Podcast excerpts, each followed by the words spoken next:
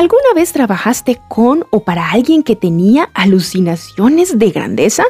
Este es un mensaje de Mary Lowman para The Christian Working Woman en español, quien nos habla esta semana acerca de cómo tratar con personas tóxicas o difíciles en el trabajo. La mayoría de nosotros hemos trabajado para alguien dominante o controlador, o al menos intenta serlo. Este tipo de personas dominantes creen que tienen el derecho de manejar a los demás, incluso cuando ni siquiera se han ganado el derecho de hacerlo. ¿Cómo responder cuando se trabaja con estas personas en el día a día? Siempre podemos contestar de acuerdo a principios bíblicos. En la Biblia encontramos cómo responder frente a circunstancias o personas difíciles. Uno de estos principios nos enseña a humillarnos.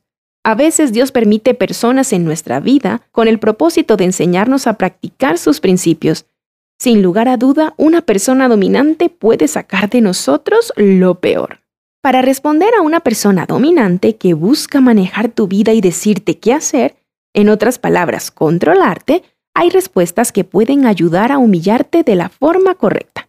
Primero, guarda silencio. No respondas. Muerde tu lengua. No digas todas las palabras de ira que deseas decir. Segundo, debes estar dispuesto a hacer lo que te piden, así no sea tu obligación. No quiero decir que siempre debas saltar por sus aros, pero de vez en cuando estar dispuesto a hacer algo a su manera o contestar de forma calmada y tranquila es una respuesta a la manera de Jesús. También en casos donde no tienen autoridad sobre ti y solo te quieren mandar por mandar, puedes explicar que no es posible cumplir lo que te están pidiendo hacer.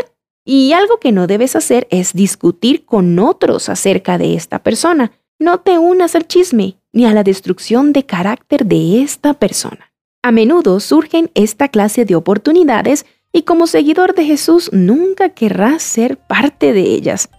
Encontrarás copias de este devocional en la página web de christianworkingwoman.org y en español por su presencia radio.com, SoundCloud, Spotify y YouTube. Gracias por escucharnos. Les habló Cindy Villabón.